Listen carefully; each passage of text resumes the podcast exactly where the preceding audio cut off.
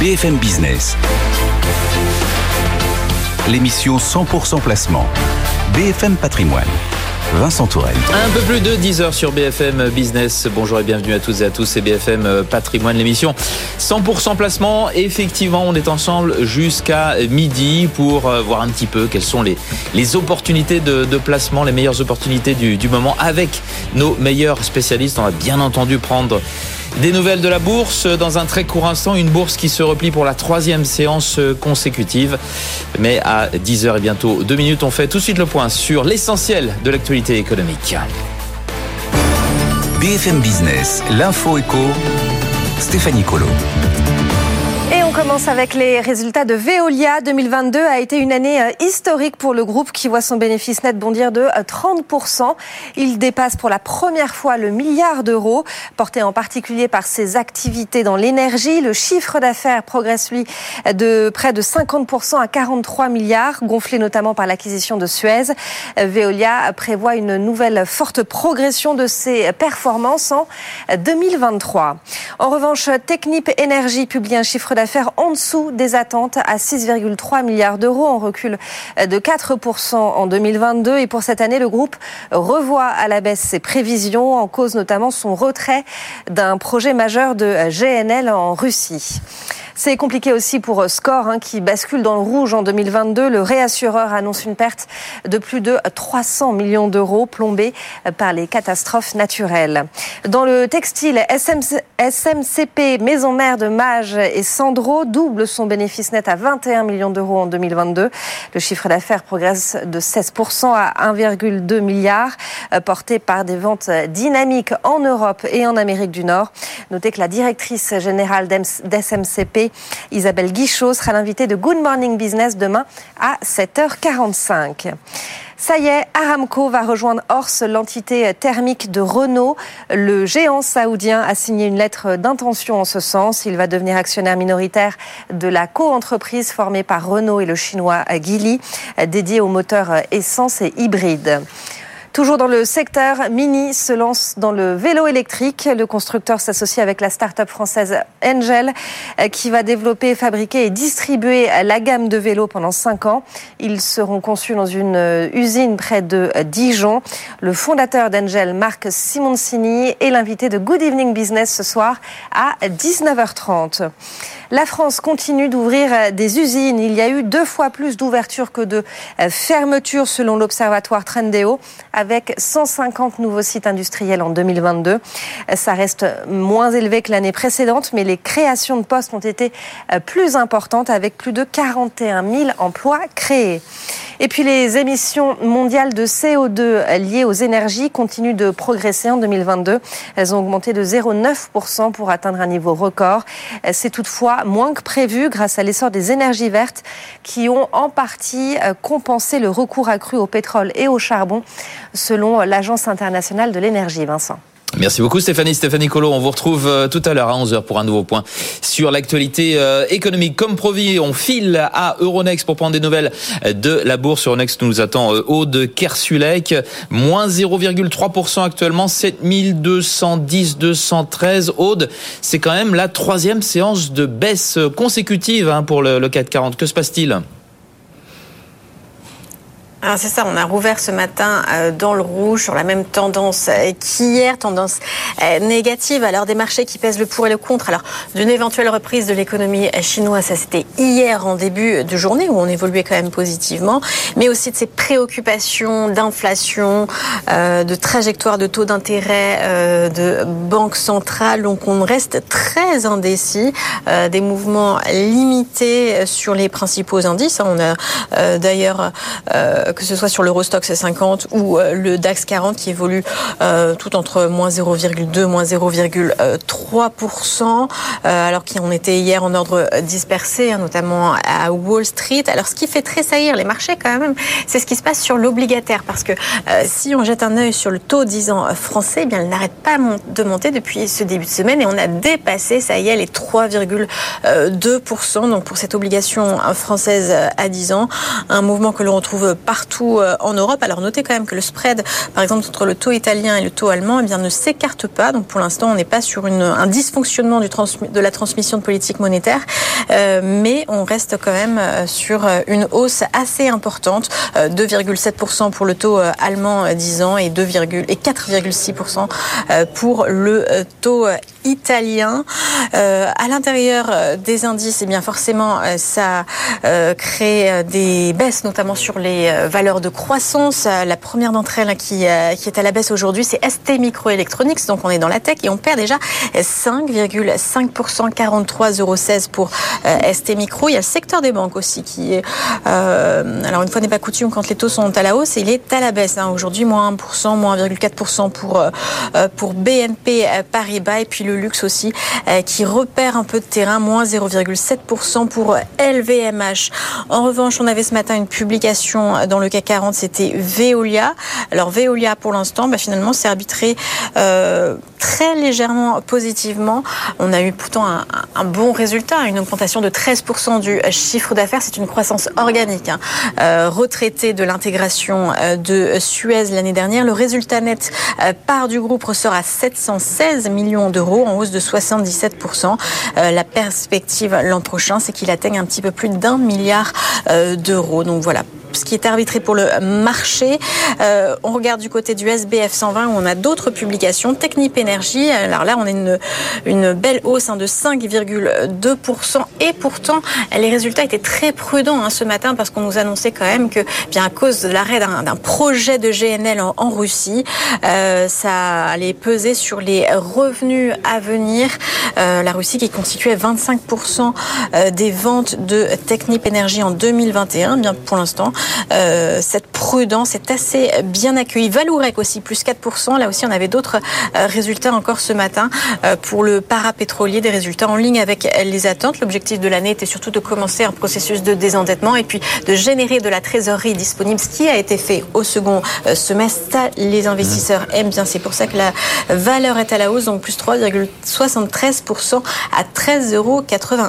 Donc pour Valourec. Voilà pour les principaux résultats euh, du matin. Le CAC 40 qui évolue donc pour l'instant à la baisse, comme les autres marchés européens. On perd 0,3%, euh, tout juste au-dessus des 7200 points, 7208 points. Merci beaucoup Aude. Aude Kersulek en direct d'Euronext, comme tous les matins sur BFM Business. BFM Business, BFM Patrimoine, Pépites Zepipo.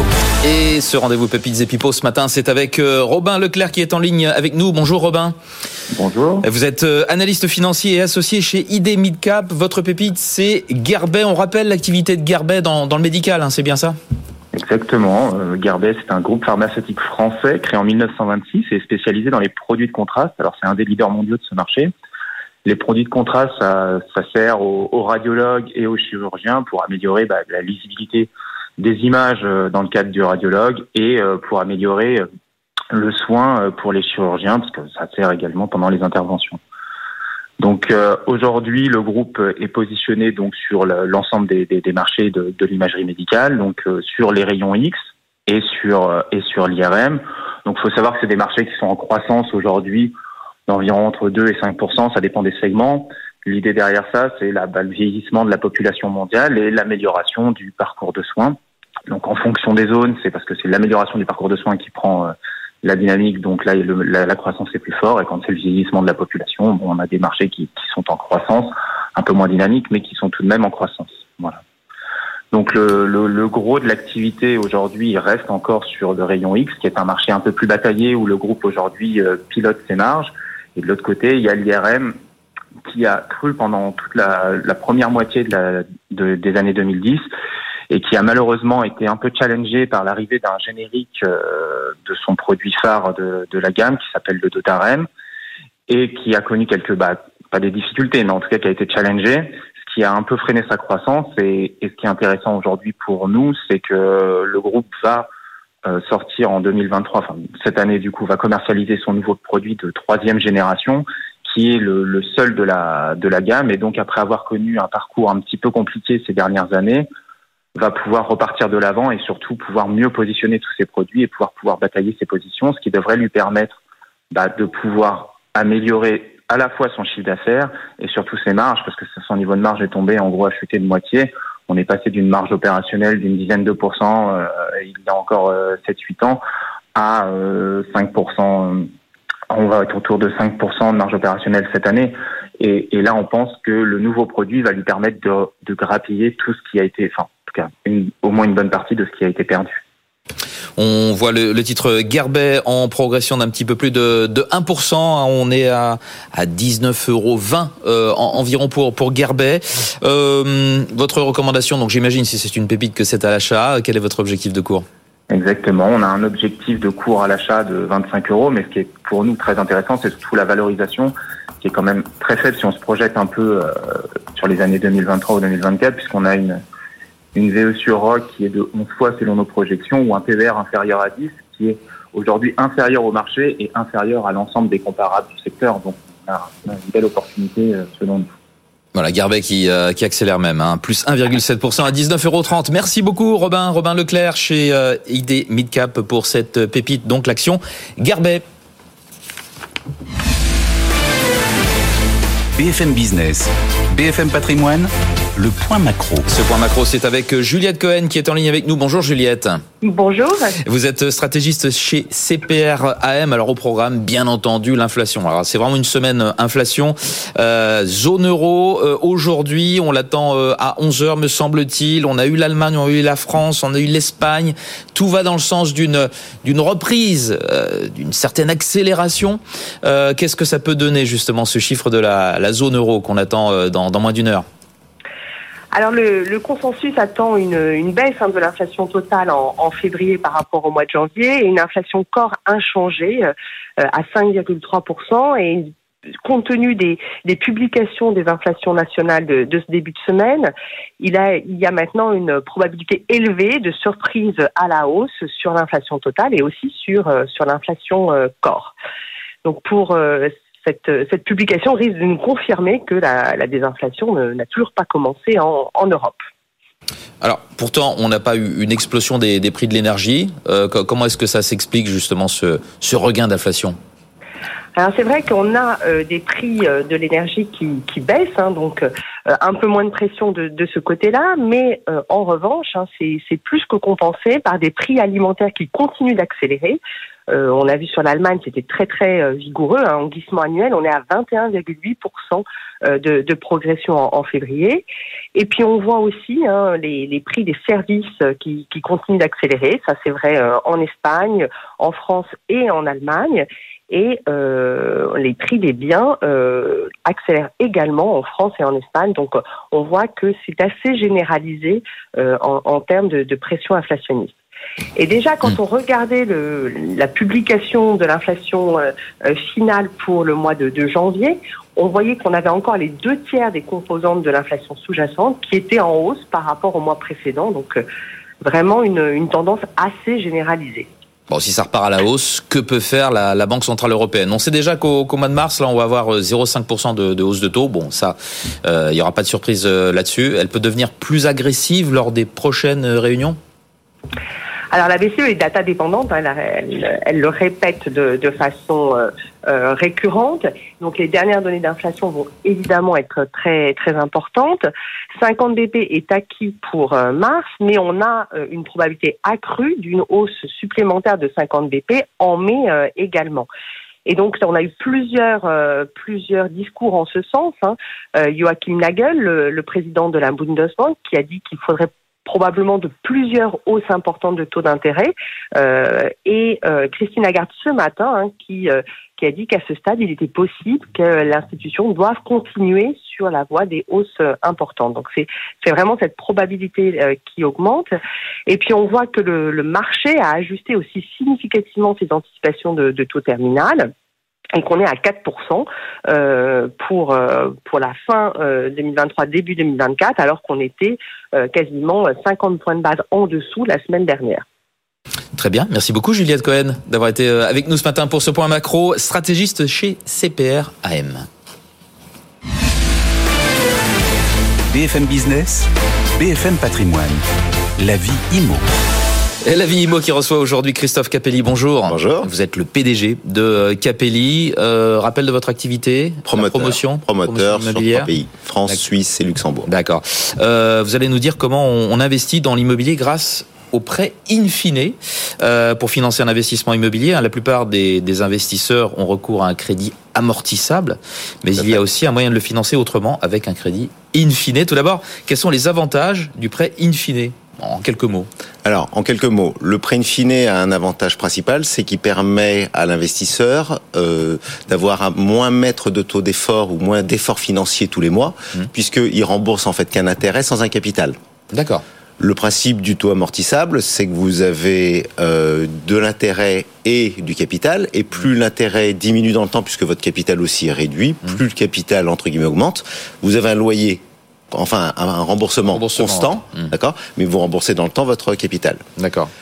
L'avantage de ce système, oui. c'est que vous n'avez pas à mettre souvent de compléments, puisque quand vous faites par exemple un investissement Pinel, euh, très fréquemment, vous avez un taux d'effort léger à mettre, vous avez euh, euh, votre locataire qui va rembourser par exemple 700 euros, et puis vous avez 850 euros à rembourser à la banque. Donc mmh. tous les mois, vous mettez un peu. D'accord les différences entre les grandes différences entre in fine et amortissable? Alors tout, tout simplement, bah, votre capital en amortissable euh, se réduit ou en tout cas est, est amorti et payé, on va voilà. dire, au fur et à mesure des années. Donc vous avez un crédit de 15 ans, bah, pendant 15 ans vous, vous payez votre votre capital, d'accord? Donc in fine vous payez plus rien, ça vous bénéficiez du bien. On a remboursé les intérêts remboursé et le principal. Et le principal, exactement. Le principe de l'in fine, c'est que vous reportez le capital à la fin. D'accord. Voilà. Euh, les caractéristiques donc du, du prêt in fine. Alors, un petit peu plus dans le détail. Un peu plus dans le détail. Hum. Euh, L'intérêt, donc, premier, c'est de permettre à des gens de ne pas avoir d'efforts additionnels. Vous ne remboursez que l'intérêt. Donc, si vous ne remboursez pas le capital, ça veut dire que quand vous. Il y a bien un moment où il faut le rembourser quand il même. Il faut le rembourser in fine. ouais. Mais, en fait, déjà, il faut dire que ça, ça, concerne une population qui est assez limitée. Oui. Parce que c'est très intéressant financièrement. Je vais vous expliquer pourquoi. Hum.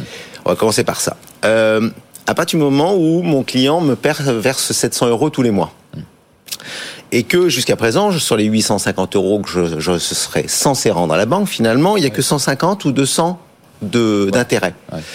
Donc ça veut dire que 700 moins 200, il reste 500. Mmh. Sur les 500, c'est une, c'est une, euh, comment dirais-je, un, un, un, gain, un mmh. pseudo gain, puisque normalement c'est censé rembourser le capital. Mmh. Donc je les replace à la banque, qui elle-même régénère du rendement. D'accord. Donc en fait, ça permet de générer du rendement sur de l'argent qu'on n'a pas ça peut sembler un peu étrange. Et ça constitue mais un ça. capital. Mais ça permet de constituer tout doucement aussi. son capital mmh. dans le temps, mmh. plus des intérêts additionnels. Mmh. Donc c'est comme si vous profitiez en fait d'un prêt sur un prêt. Et l'avantage du système, bah, il vous permet de valoriser votre bien in fine, enfin entre guillemets votre euh, votre votre montant, d'accord, ce que vous allez générer. La petite contrainte qui est en face, c'est que il faut que vous puissiez nantir quelque chose. C'est-à-dire ah. que la banque, elle vous dit, vous êtes gentil, euh, autrement tout le monde le ferait. Mm. On a besoin quand même d'avoir quelque chose en face. C'est-à-dire comment vous pouvez me garantir que ce capital mm. de 100 000, mm. vous pouvez, puissiez un jour le payer in fine. Bah, je pourrais le payer parce que par exemple, j'ai une assurance vie.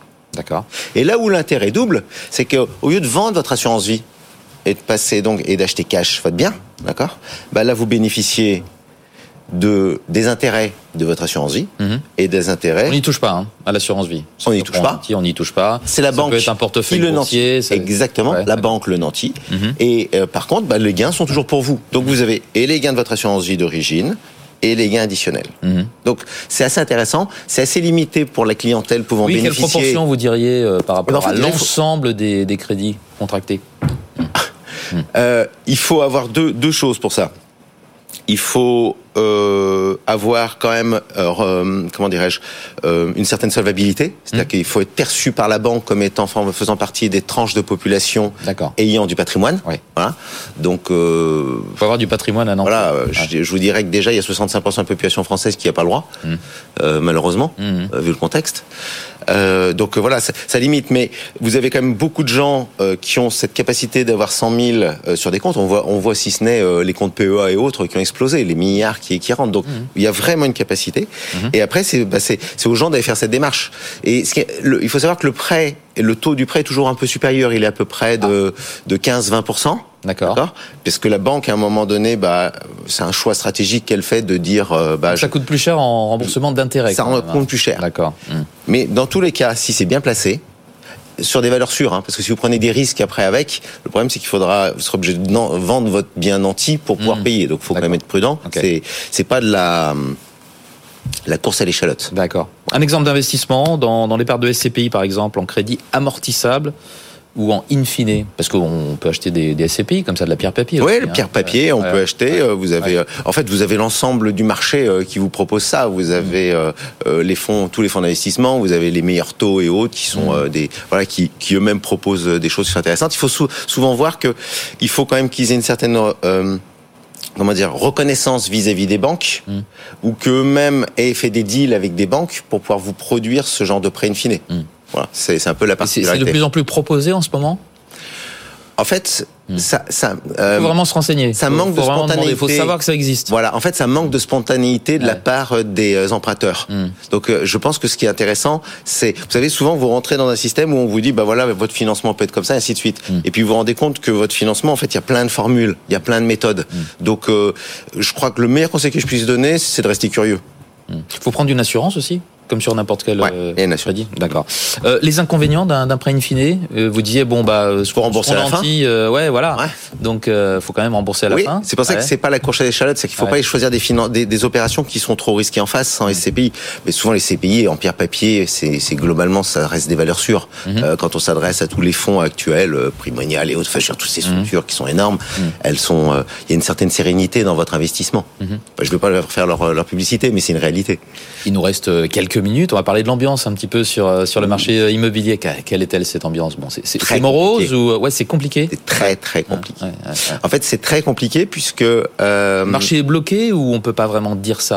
En fait, le marché est très particulier. Hum. Vous avez une très lourde pénurie de logements. Mais, bon, c'était déjà le cas avant. qui fait qu'aujourd'hui, les promoteurs ont peu de stock. Hum. C'est surtout ça. En fait, il faut se référer à 92. Ah ceux qui ont connu 92. enfin, période noire quand même. Période noire. Hein. Moi, je pense qu'on arrive dans une période qui est sensible. Hmm. Et avec une différence, c'est qu'en 92, il y avait des stocks colossaux puisqu'on construisait en blanc. Hmm. Aujourd'hui, on ne construit pas en blanc. Donc ça veut dire que vous avez un peu de stock chez les Construire promoteurs. en blanc. Alors en blanc. Qu'est-ce que ça veut dire Construire en blanc, ça veut dire que euh, vous construisez en blanche.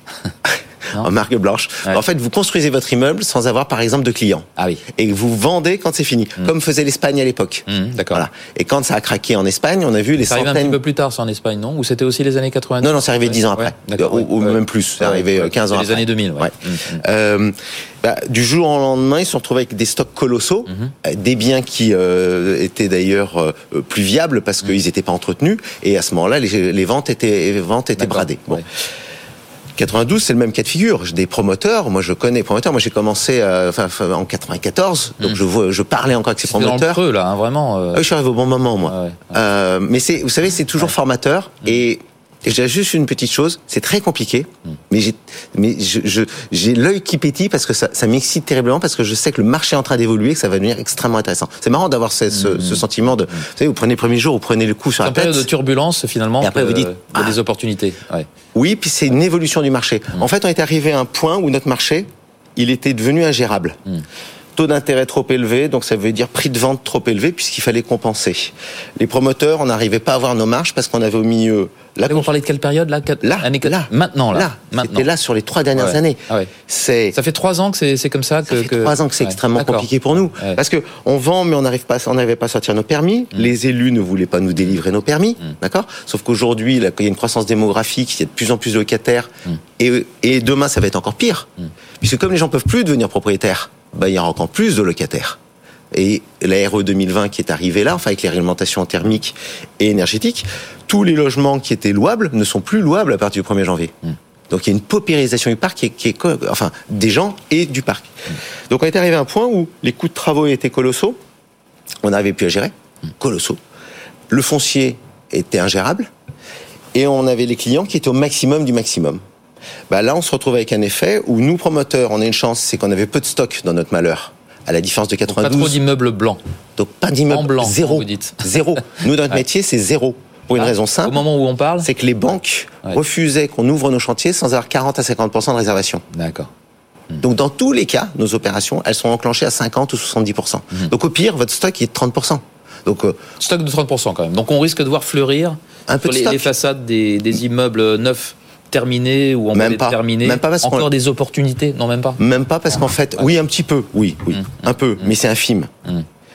En fait, ce qui va se passer, la complication, elle est maintenant. C'est que c'est pas notre stock qui pose souci, c'est comment on va le régénérer. Voilà. Parce que pour régénérer mon stock, d'accord, il faut à nouveau que j'ai mes 50% de réservation pour ouvrir mes chantiers.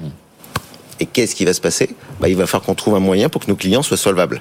Mais les, les, les, chantiers vont se raréfier là. Hein. Ce qu'on voit, les grues qu'on voit, elles construisent ce qui a déjà été euh, signé il y a peut-être deux ans, non? Un immeuble, faut combien de temps pour le construire? Un Deux à trois ans. C'est exactement. Vous avez parfaitement raison. Donc ça veut dire qu'en fait, on arrive dans un phénomène maintenant où euh, il va y avoir une baisse à peu près de 40% de la production.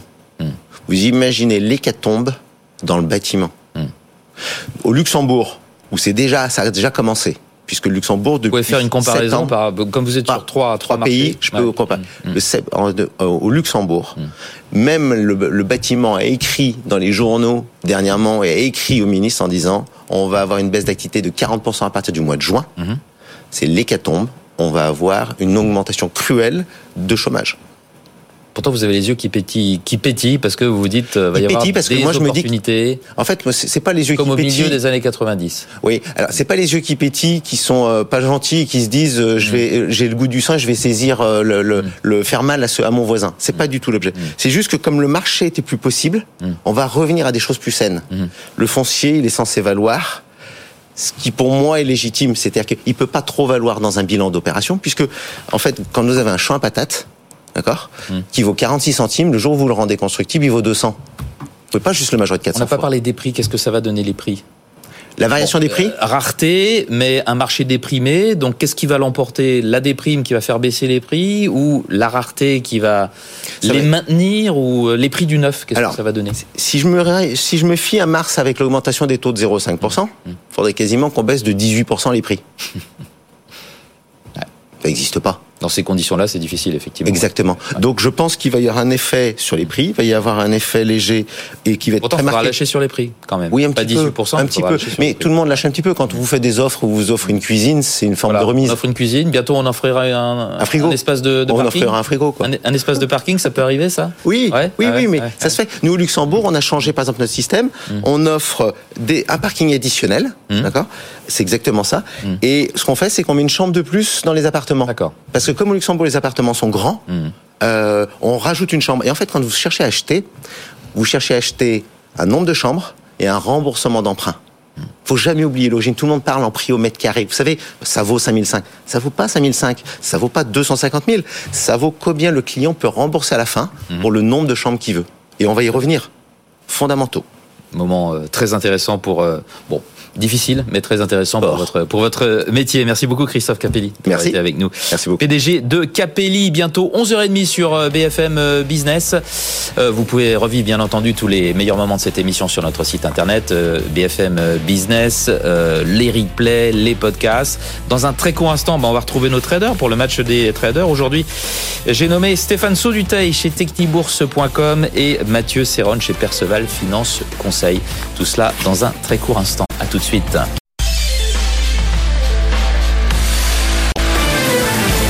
BFM Business. L'émission 100% placement. BFM Patrimoine. Vincent Tourelle. Déjà 11h32 minutes euh, sur BFM Business et BFM Patrimoine. Effectivement, nous sommes ensemble jusqu'à midi. Comme promis, on retrouve nos euh, traders. Mathieu Serron chez Perceval Finance Conseil, Stéphane Sauduteil chez technibourse.com. Bonjour messieurs. Euh, encore beaucoup d'hésitation aujourd'hui. Hein, troisième séance de baisse consécutive. C'est pas une baisse massive. Hein. On perd moins de, moins de 1%, moins 0,3, moins 0,04 pour le CAC 40 qui tourne autour des 7200 points. Euh, Stéphane, on, commence avec vous chez, chez technibourse.com. Euh, est-ce qu'on est en train de, se retourner peut-être sur les marchés d'actions, là où c'est juste une période où on se cherche un petit peu avec des taux qui remontent? Oui, c'est vrai, c'est toujours le, le, concept monétaire hein, qui agite les marchés. On jette aussi un, un coup d'œil quand même sur les, les, marchés américains qui sont toujours très proches de, de gros niveaux de, de, support, les 32 500 points sur le, le Dow Jones, on n'a pas réussi à passer dessous, les 11 800 points sur le Nasdaq 100, on n'a pas réussi à, à passer dessous. On n'est pas loin de ces zones. Alors est-ce qu'on va rebondir? Si on rebondit, eh bien, écoutez, on rebondira certainement avec avec les États-Unis. Euh, si par contre, ben, on finit par enfoncer euh, ces niveaux de support et on démoralise les investisseurs américains, eh bien là, il faudra pronostiquer certainement une, baisse un petit peu plus importante sur euh, sur le CAC 40. Alors j'avais euh, relevé le, niveau d'alerte sur le CAC 40 ces derniers temps à 7100, 7080 points. Je vais rester sur ce niveau-là. On est quand même bien au-dessus, même si on a mal entamé la, journée en ouvrant un gap à la baisse que l'on a comblé partiellement. Il reste à ce moment-là 5, 5 points entre 7214 et 7219 points. Euh, c'est un niveau de résistance, les 7220 points. Si on, repassait au-dessus, euh, ça irait certainement un petit peu mieux. Alors est-ce que les chiffres de l'inflation à 11 heures vont nous remettre un petit peu dans le sens de la marche en, avant ou finalement ça va de nouveau dégrader le, marché? On verra ça à, à 11 heures.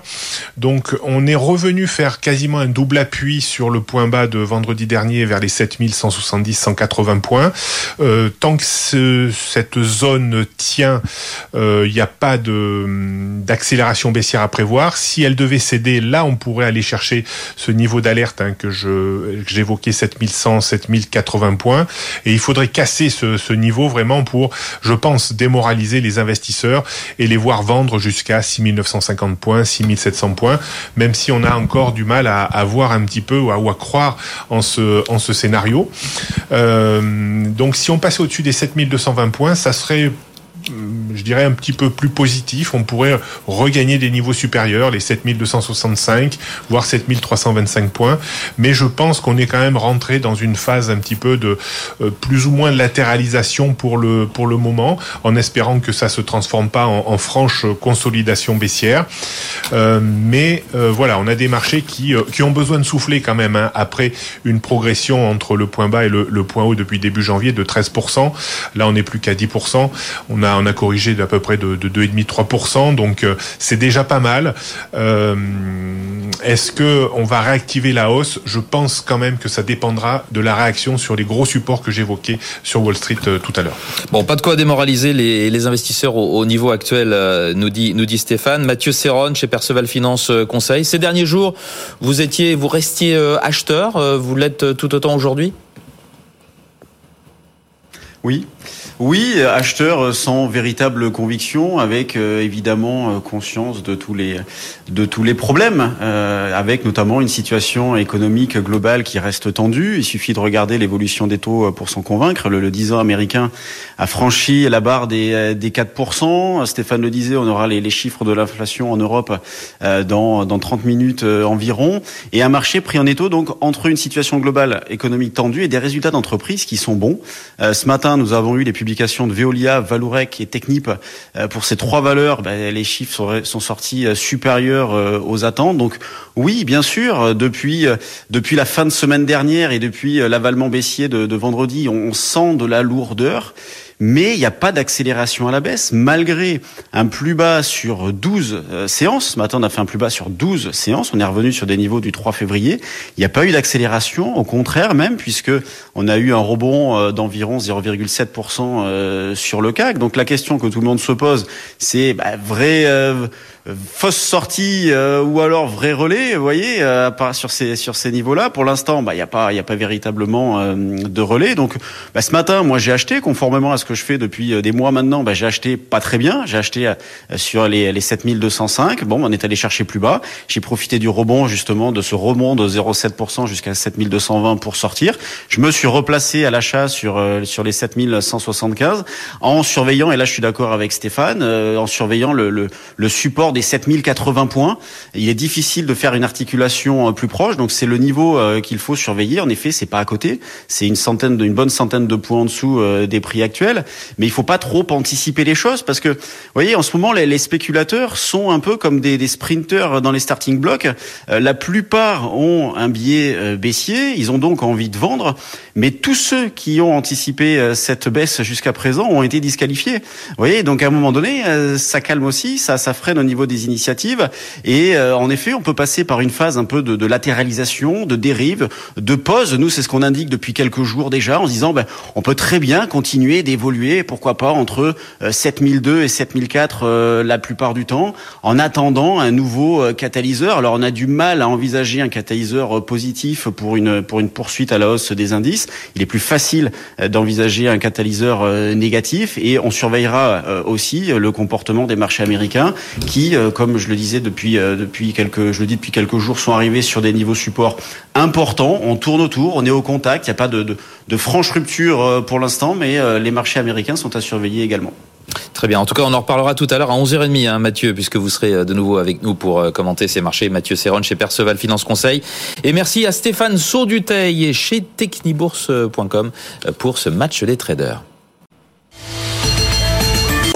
Allez, des nouvelles de la bourse avant de retrouver Jean-François affiliatre chez marchégagnant.com, une bourse qui hésite aujourd'hui. Pour la troisième séance consécutive d'ailleurs, on perd actuellement 0,47% à 7200 tout juste. Beaucoup d'hésitation, de fébrilité en raison de ces taux qui remontent, de ce contexte inflationniste aussi qui inquiète côté européen. Dans une dizaine de minutes maintenant, on va avoir l'inflation dans la zone euro. Que nous réserve ce chiffre après le rebond de l'inflation que l'on constate en Allemagne, en France, en, en, Espagne. On a eu tous ces chiffres en début de, de semaine.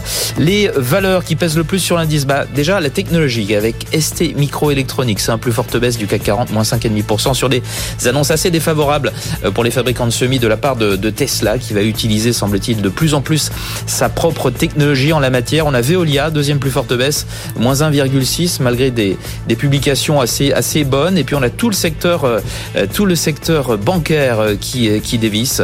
Euh, là, tir groupé, hein, Crédit Agricole, BNP Paribas, Société Générale avec des baisses comprises entre 1 et euh, 1,5%. Il était déjà en baisse hein, ce, ce secteur euh, bancaire hier. À l'autre extrémité du classement, on a Eurofin Scientifique qui se reprend par rapport à la baisse de la veille, plus 1,5. Et puis on a aussi le pétrole qui est bien orienté. Total Energy gagne 0,85%. Tout cela avec un euro dollar à 1,0632 à peu près stable. BFM Patrimoine, l'émission 100% placement sur BFM Business. Comme promis, Jean-François Filiatre en duplex avec nous. Bonjour Jean-François. Bonjour Vincent. Directeur éditorial de marchégagnant.com. Jean-François, cette semaine, vous êtes avec nous pour parler du portefeuille de marché gagnant, l'occasion de faire un, un certain bilan. Et tout à fait. Alors, je vais vous faire une confidence. Hier, j'ai passé une grande partie de ma journée d'hier à regarder mes écrans, ce qui n'est pas dans mon habitude. Et pour cause, je voyais la perspective d'un superbe lancement. Manque de bol, le marché a décroché dans l'après-midi et même si notre portefeuille hier a fini en hausse, il reste quand même 6 petits euros en dessous de son plus historique. Bref, on a raté notre record d'un cheveu, d'un cheveu, pardon, ce qui n'avait pas été le cas le euh, 20 février dernier où il avait été franchi. Bon, c'est bien de s'approcher du, record quand même, hein. euh, mais il est haut ou pas le record? Allez, Vincent, vous voulez des pertes, je vais vous en donner. Alors, en février, le portefeuille a progressé de 4,42% après une hausse de près de 10% en janvier. Donc, depuis le début de l'année, à fin février, on était à 14,82%. Depuis le début de l'aventure, c'était début 2021, j'étais d'ailleurs ici même et Cédric était à votre place pour construire avec moi ce portefeuille. Nous en sommes à près de 45% de hausse. Alors de la douce folie, dirait Cédric, euh, sachant que pour savoir, pour se rappeler, chez Marché Gagnant, on prétend que l'espérance de gain moyenne sur les actions à long terme, c'est 5% par an. On a donc fait 7 ans et demi de performance en tout juste 2 ans. Certains se disent si on pouvait faire pareil avec les trimestres retraite. Absolument. Alors bon, très bonne performance, mais euh, on ne peut pas vraiment juger sans comparer au CAC 40 quand même. Et pourtant, souvent, les, Français ont le réflexe, quand ils investiront en bourse, de se limiter à se poser la question est-ce que j'ai gagné ou pas de l'argent? Bref, ils comparent leur performance boursière à un compte courant, comme si l'alternative était là. Alors oui, pour se juger, il faut se comparer. Et pourquoi prendre le CAC 40 ben Déjà parce que c'est un indice qui représente un marché action. Et puis surtout, parce qu'il est possible d'investir facilement sur cet indice via un tracker. Se comparer au CAC 40, C'est donc apporter une réponse à une question très pertinente.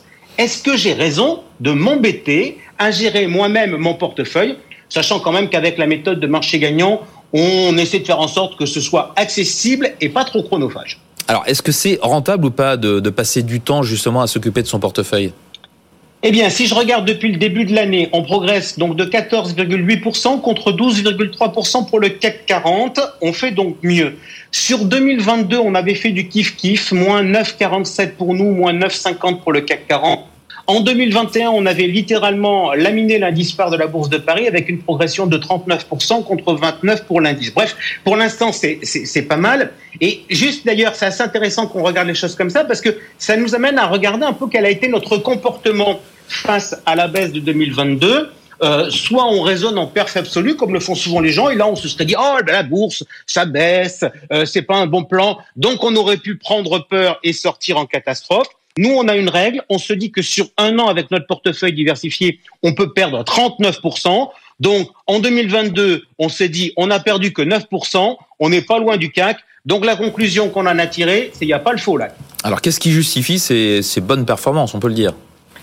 Alors, je vais vous raconter une histoire. Un gars ah, achète une action en hein. bourse et trois mois plus tard, il gagne 30%. Vous l'interrogez, il va vous dire qu'il est bon. Prenez le même gars et trois mois plus tard, l'action a il va vous dire que le marché n'a pas compris. Bref, en pratique, on constate qu'on surestime ses capacités et on refuse ses GSG. Alors moi, je reconnais qu'on puisse être mauvais et d'ailleurs, c'est pour ça qu'on diversifie. Par ailleurs, je reconnais qu'on puisse avoir de la chance. Donc disons qu'on a eu de la chance. Et d'ailleurs, Vincent, c'est crédible puisque je rappelle qu'à l'origine, Cédric avait tiré le portefeuille au sort.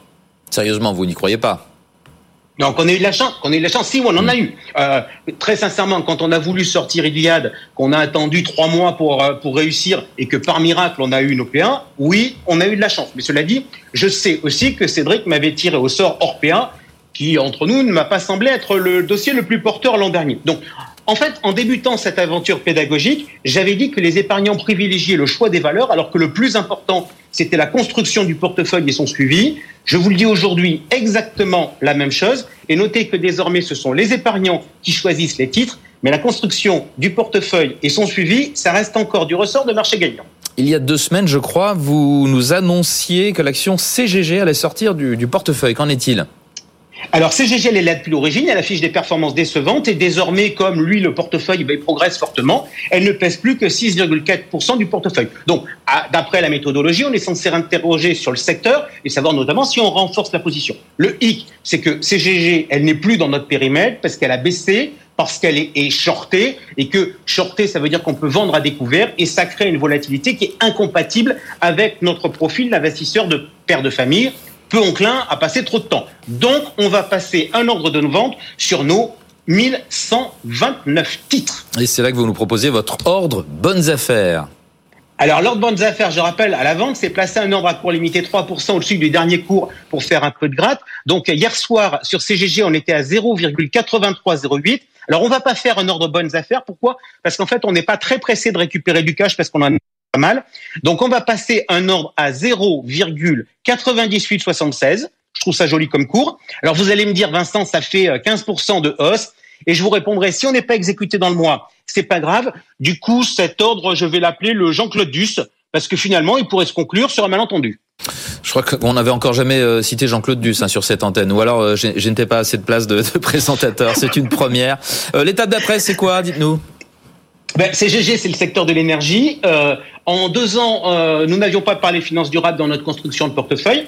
Alors, on a lancé un débat pratique sur le sujet en prenant l'exemple le plus emblématique, Total. On a même fait un débat sur le plateau avec cette question. Vu les enjeux du réchauffement climatique, est-ce qu'il est déontologique d'investir sur Total Énergie hmm. Alors, sur le plateau, il y a 15 jours, la réponse était plutôt non. Qu'a dit la communauté des épargnants? Eh bien, la communauté, à 49%, la réponse est où le non euh, catégorique est à 31%. Et la troisième proposition, c'est-à-dire oui, à condition que Total Energy fasse pivoter son modèle, a eu 20%. Hmm. Ça casse un peu le, discours sur la finance durable hein, et, l'accueil des particuliers. Et on terminera là-dessus. Vu le timing, on terminera là-dessus. ça démontre surtout que la finance durable euh, dans le monde actuel, c'est un truc de techno et pas un truc de terrain. Alors je vous cite quand même quelques réactions. Bernard nous dit voilà que les fonds d'investissement prennent des positions similaires à ce que j'entends depuis des années de la part des ONG lors de la G de Total. Est-ce que ces gens-là sont prêts à utiliser leur vélo pour partir en week-end ou en vacances? On est en pleine hypocrisie. Et Yo-Yo, lui, est comme d'habitude plein d'humour et de bon sens. C'est pas oui, yo-yo, très bien. Euh, merci beaucoup euh, Jean-François euh, d'avoir été avec nous. Mais on vous retrouve, hein, on vous retrouve dans moins d'une heure, dans 45 minutes, pour répondre à tous les, euh, toutes les questions de nos téléspectateurs et de nos auditeurs. Jean-François Filiatre, directeur éditorial de marchégagnant.com. Et je rappelle à nos téléspectateurs, nos auditeurs qui peuvent retrouver bien entendu tous les passages de cette émission BFM Patrimoine sur le site de BFM Business. Hein, tous les podcasts en replay. Bientôt 11h, donc on fait une petite pause et on se retrouve pour la deuxième heure de cette émission BFM Patrimoine. À tout de suite. BFM Patrimoine, l'émission 100% placement sur BFM Business.